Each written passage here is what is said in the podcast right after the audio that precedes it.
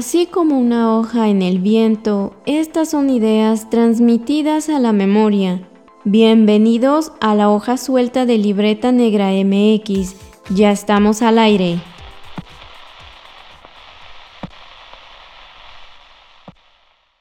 Bienvenidos a una segunda entrega de La hoja suelta un programa donde debrayamos un poco sobre cultura, historia y arqueología. Les saludan sus anfitriones. Wendy Osorio. Y Omar Espinosa, ambos arqueólogos internautas navegando por este mundo digital. En esta ocasión vamos a preguntar y reflexionar un poco a dónde vamos a parar, como diría una canción porque esto tiene que ver en cómo estamos construyendo nuestra realidad en el presente y aún también cómo conocemos el pasado, y esto es inherente a nuestra condición humana. Esto es sumamente interesante y necesario porque tiene que ver también en cómo estamos construyendo nuestra identidad como individuos y como grupo, porque estamos eligiendo qué vamos a tomar como la verdad en qué cosas queremos creer y qué vamos a comunicar y transmitir y a veces con base en eso tomamos decisiones que no solo marcan nuestro día, sino también un posible futuro a corto plazo. Vamos a ver que la historia no necesariamente es el estudio del pasado, sino que podemos utilizar su estructura crítica, ese aparato analítico, para observar qué es lo que está pasando actualmente. Porque además este 2021, aunque tiene poco tiempo de transcurrido, pues ya se trajo con una turbulencia varios hechos sociales bastante importantes que no debemos de perder de vista. Fíjate, hablando de esta complejidad y diversidad que nos caracteriza en la actualidad, estas son cuestiones que históricamente pueden ser abordadas desde diferentes fuentes. Incluso el propio quehacer de la historia recurre a metodologías y usa fuentes y también eh, está marcada por las diferentes perspectivas que acompañan a estos hechos que van ligando para explicar un proceso histórico.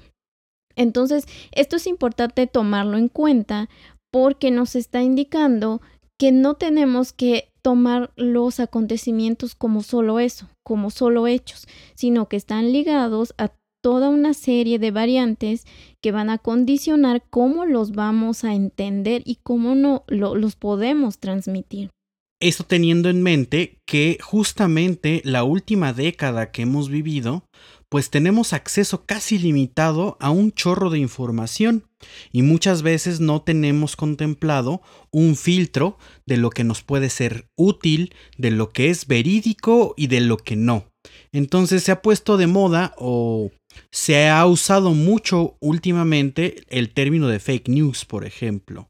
Entonces tenemos un problema político, tenemos una situación de redes sociales que amplifican ciertas problemáticas y muchas veces nos dejamos llevar por las circunstancias o por las tendencias.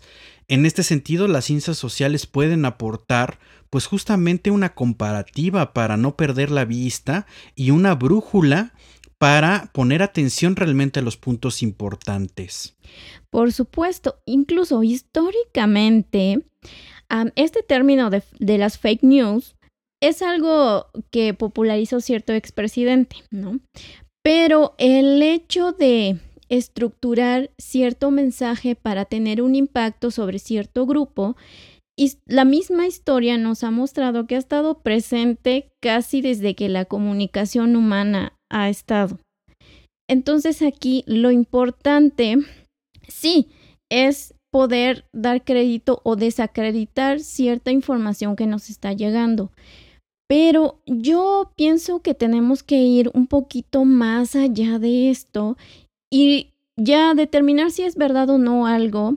No es más importante que cuestionarnos por qué nos están contando o informando las situaciones como las hacen porque todo este fenómeno de las fake news tienen una estructura muy interesante.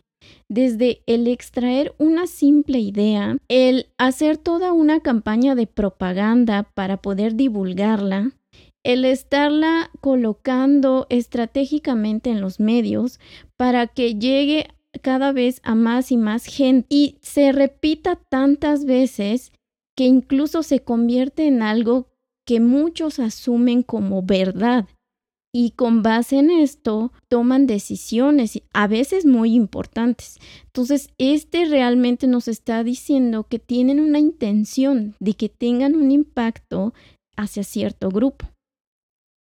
Y aquí es justamente donde debemos de poner atención al método de las ciencias sociales, particularmente el de la historia, porque justamente hay varias propuestas que nos ayudan a leer las fuentes y los testimonios y a ver cómo se construyen los discursos. Por ejemplo, Mark Bloch, uno de los fundadores de la Escuela de los Anales, nos explica que hay que tomar en consideración pues de dónde viene un documento, quién lo escribió, qué intenciones puede tener y bueno, básicamente el análisis de la información que contiene pues esta lectura. Y aquí hay un aspecto muy importante que debemos mencionar. La historia no se trata de llegar o tener la intención de contar una verdad absoluta. Más bien es la interpretación, el análisis y el estudio de hechos que se conectan para poder explicar o interpretar un proceso histórico. Y aquí también hay algo interesante. Los, la historia no se repite y mucho menos sirve para predecir el futuro porque precisamente esto que mencionamos de que tenemos que tener en cuenta todos los factores, todas las variantes que acompañan a un hecho. Estos factores que hay que tomar en cuenta es lo que conforma la construcción de la historia. Y esto es algo que muchas veces se malinterpreta o no se entiende completamente dentro de la metodología. La construcción de la historia es un proceso que puede ir a la par de la misma historia. Porque en realidad lo que nosotros estamos tomando, lo que nosotros vamos a entender como este pasado, es una memoria que estamos retomando de alguna fuente. Y por fuente entendemos justamente esa evidencia, esa huella o un testimonio que queda de un evento social. Claro, y, y también recordemos que estas fuentes van desde incluso los hallazgos arqueológicos que vemos que todo el tiempo están surgiendo nuevos datos que nos dan información concreta. También existen diferentes interpretaciones que se hacen respecto a un fenómeno y esto también puede ser útil para nuestras fuentes. Y aquí es donde podemos hablar de que ni la, propia historia no escapa a los vacíos, porque no siempre vamos a tener las mismas características de las fuentes.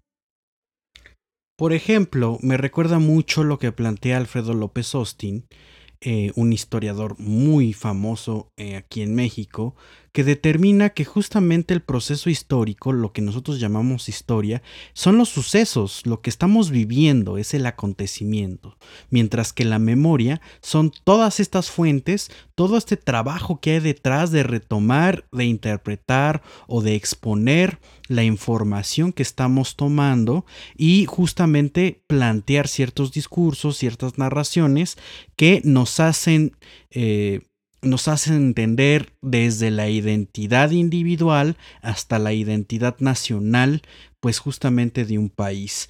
Es un proceso bastante complejo porque involucra varios autores, involucra diferentes épocas. Vamos a ver que de un evento histórico, de una época histórica, pues va a haber varios historiadores que incluso se van a contradecir, eh, pues defendiendo o contradiciendo o eh, atacando o eliminando ciertas actitudes, ciertos eventos, ciertas, eh, ciertos actos históricos, ciertas conductas.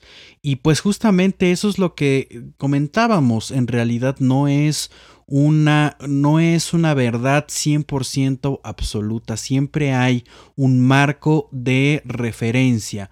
¿Por qué? Pues porque muchas veces no tenemos o no podemos entrar a la mente de los actores primigenios de los eventos históricos y mucho menos cuando han pasado 100, 200 años a nuestra era. Es bastante complejo. Ahora imaginen desde el postulado de la arqueología, donde ya no estamos leyendo directamente testimonios escritos o testimoniales que podemos entender con un lenguaje concreto, sino la lectura de una conducta, una acción, una evidencia a partir de un material y de un espacio donde se encuentre. Y aun cuando tenemos el acceso a estas fuentes que se pueden considerar directas o primarias, porque tienen datos concretos sobre el cuándo, el cómo y el qué sucedió, no siempre vamos a poder llegar en términos absolutos a estos hechos, porque también en, esta, en estos estudios, en estos análisis, en estas interpretaciones, también hacemos uso de estas fuentes que podrían llamarse como secundarias porque también tomamos en cuenta los estudios o las interpretaciones que otras personas en diferentes momentos realizaron sobre estas fuentes primarias. Entonces, lo que tenemos que tener en cuenta aquí es que aun cuando existe una metodología de indagación acerca de un proceso que queremos explicar, aún así existen sesgos. Entonces, aquí tenemos que preguntarnos por qué la información que nos llega a través de diferentes autores o fuentes nos la están contando a veces con más de una versión. Aquí es donde regresamos a la pregunta principal. ¿A dónde vamos a parar? Y con esto queríamos abrir la discusión, pues justamente de lo que está sucediendo actualmente. Esta semana, por ejemplo, fue la toma de posesión de Joe Biden como el presidente de los Estados Unidos y pues sabemos que el legado de Donald Trump pues fue eh, o estuvo en controversia continua por dos cosas. Primero, pues el uso de redes sociales como principal vía de comunicación oficial y la segunda, pues justamente la difusión de estas noticias falsas que se, se, amplificaron con las redes sociales. Ahora, la cuestión es justamente cómo podemos aplicar este método histórico a la situación actual. Por ejemplo, nuestra estimada amiga Carla Mote de Interruptus Radio muchas veces ha comentado que esta forma analítica de ver el mundo pues se puede aplicar porque justamente la historia siempre será historia presente. Es decir, siempre va a haber un autor que va a plantear ciertas preguntas y ciertos postulados. Y en ese sentido, pues no hace gran diferencia que se estudie un evento que pasó hace 50 años o hacerlo de manera crítica, pues con el evento mucho más reciente. En ese sentido, pues hay que ver y poner mucha atención en lo que hace el periodismo, por ejemplo, que también recopila mucha información y la analiza y la expone de ciertas maneras. Es muy importante. ¿Por qué, ¿Por qué vamos a este punto? Porque vamos a leer lo que se ha llamado cómo identificar una noticia falsa. Y hay como una serie de tips que circulan también por la red, pues para no dejarse engañar y no dejarse manipular respecto a ciertas posturas, a ciertas eh, reformas políticas o a ciertas ideologías dentro de la dinámica social, pues hay que ponernos bastante truchas para no caer justamente en ese juego. Y mientras nosotros estemos más preparados con este instrumental crítico y el uso de ciencias sociales, pues podremos ver que no vamos a eh, realizar una crítica pues no, no sencilla, sino ya mucho más elaborada con varios argumentos que nos ayudan a determinar incluso una decisión individual y colectiva quizá. Aquí corre en paralelo justamente esta metodología. Para detectar las noticias falsas y el método histórico, pues determina que hay que estudiar la fuente. es decir, de dónde proviene cierta información. El segundo punto, pues es que hay que analizarla a fondo, hay que leer toda la nota o toda la información en ese sentido, y quizá no solamente de un solo documento o una sola base de datos, sino comparar y empezar a ver qué dicen otros documentos y qué dicen otros postulados similares a los que estamos analizando. El tercer punto sería ver quién es el autor, ver desde qué posición se está proponiendo o se está hablando de cierta información, porque evidentemente no es lo mismo. Hay que poner mucha atención porque no sería lo mismo tener a un testigo presencial de un acto social o en este sentido un periodista, un historiador que ha analizado pues todo un proceso informativo que pues definitivamente alguien que no sabemos con qué método extrajo esa información. También hay que tomar en cuenta las circunstancias en las que se explicó o se analizó un hecho en qué forma se comunicó o se dio a conocer. Porque, por ejemplo, se dice que por muchas décadas en México el periodismo realmente no estaba basándose en comunicar ciertos hechos y explicar procesos históricos que no estuvieran apegados a la ideología de el poder político que estuvo presente durante muchas décadas, porque también hacer el periodismo de forma independiente vemos que ha sido un, muy complicado, ¿no? Entonces yo creo que también actualmente esto ha cambiado un poco, por lo tanto podemos tener más opiniones, más modelos de análisis y de críticas y de investigaciones para precisamente poder comparar eh, las fuentes. Efectivamente. Y en esa línea de pensamiento también tendríamos que agregar que eh, hay que checar también pues las fechas en las que se está proponiendo o se está publicando cierta información. Evidentemente hay que tomar esto en cuenta, pues considerando que eh, algunas noticias pueden ser válidas en algún momento y perder cierta validez dependiendo de los descubrimientos, por ejemplo en arqueología, o dependiendo de, los postulados en historia, o dependiendo eh, de la actualidad, como lo sería en el periodismo. Pero todas estas disciplinas, estos estudios que estamos mencionando, aunque parezcan que cada, cada, uno camina por su lado, pues en realidad hay un núcleo bastante concreto con el cual se trabaja es el estudio de fuentes, este eh, análisis de la información y finalmente la exposición con, las que, con la que se da esta, estas proposiciones. Es importante porque finalmente eso va a construir narrativas y discursos que posteriormente serán útiles en la sociedad. Es más, esta serie y este fenómeno de las noticias falsas se da justamente pues por parte de, de manipulaciones o de justamente ganar tendencias que, que, van a apoyar cierto tipo de ideologías que podrían ser negativas para ciertos sectores de eh, una población. Claro, y de hecho los propios estudios históricos nos explican cómo este, este manejo de datos, que verdad, la mitad puede ser verdad o la, la mitad puede ser muy cuestionada, lamentablemente desemboca en hechos catastróficos. Hablamos de las guerras. Lo que hay que tomar en cuenta es que también, desafortunadamente, aquí podemos ver que los poderes fácticos tienen un objetivo particular para comunicar un mensaje y tener impacto a cierto grupo.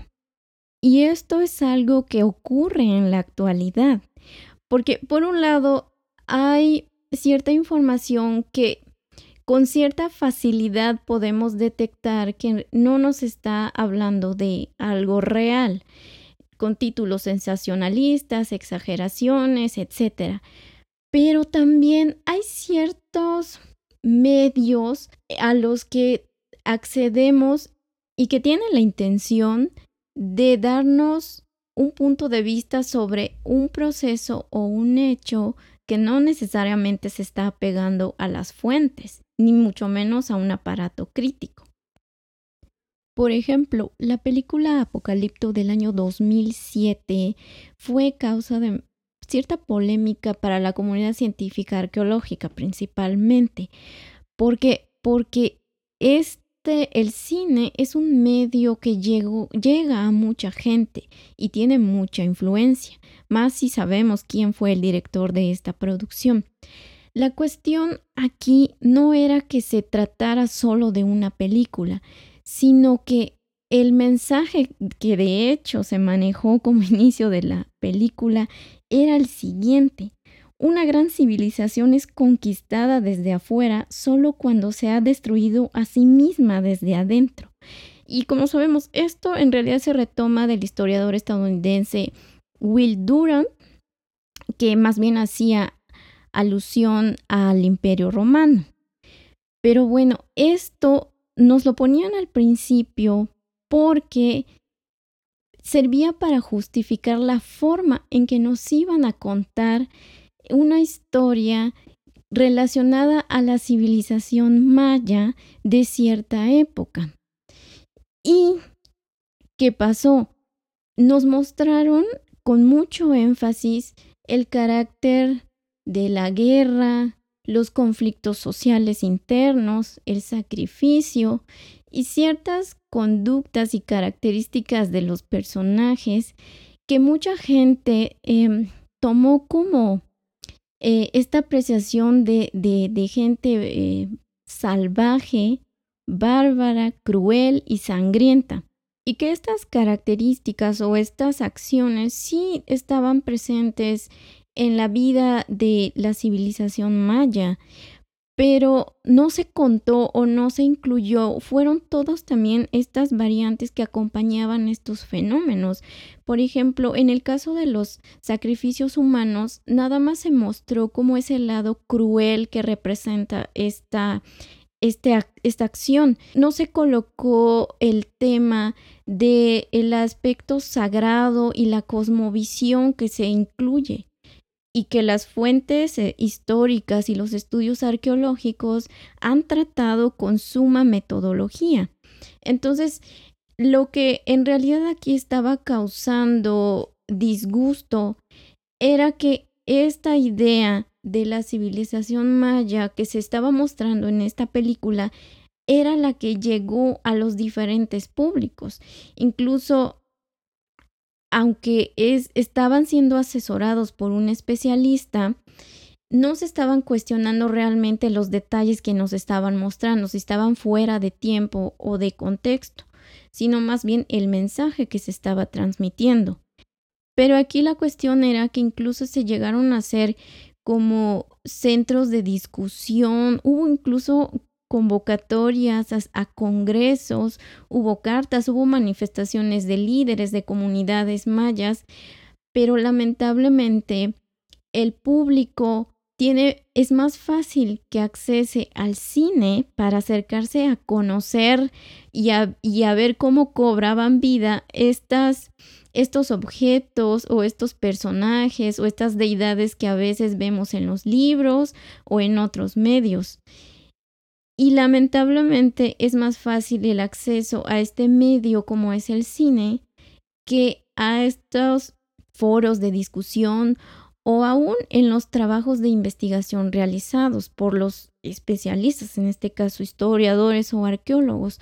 Entonces, este es un ejemplo que nos está diciendo que también nosotros como especialistas tenemos que insistir más en que se con el ojo crítico este tipo de situaciones. La representación importa, e importa muchísimo. Por eso hay que hacer énfasis en la manera en que consumimos información y en la misma información. Hacia dónde vamos y a dónde vamos a parar es una reflexión de ver que la practicidad de esta metodología y de los usos de la historia pues nos pueden ayudar a criticar nuestras propias vivencias. ¿A dónde vamos a parar? No lo sabemos con seguridad, porque definitivamente nos hace falta muchísimo trabajo de integrar y de hacer buenas preguntas a los eventos actuales. Es muy útil analizar de dónde salen estas razones, porque tienen repercusión en la opinión pública. No es una cuestión de preguntarse por todo, o tal vez sí, y tal vez salgamos con más dudas que respuestas. Pero aquí la cuestión es precisamente algo muy importante, alimentar y fomentar el sentido crítico.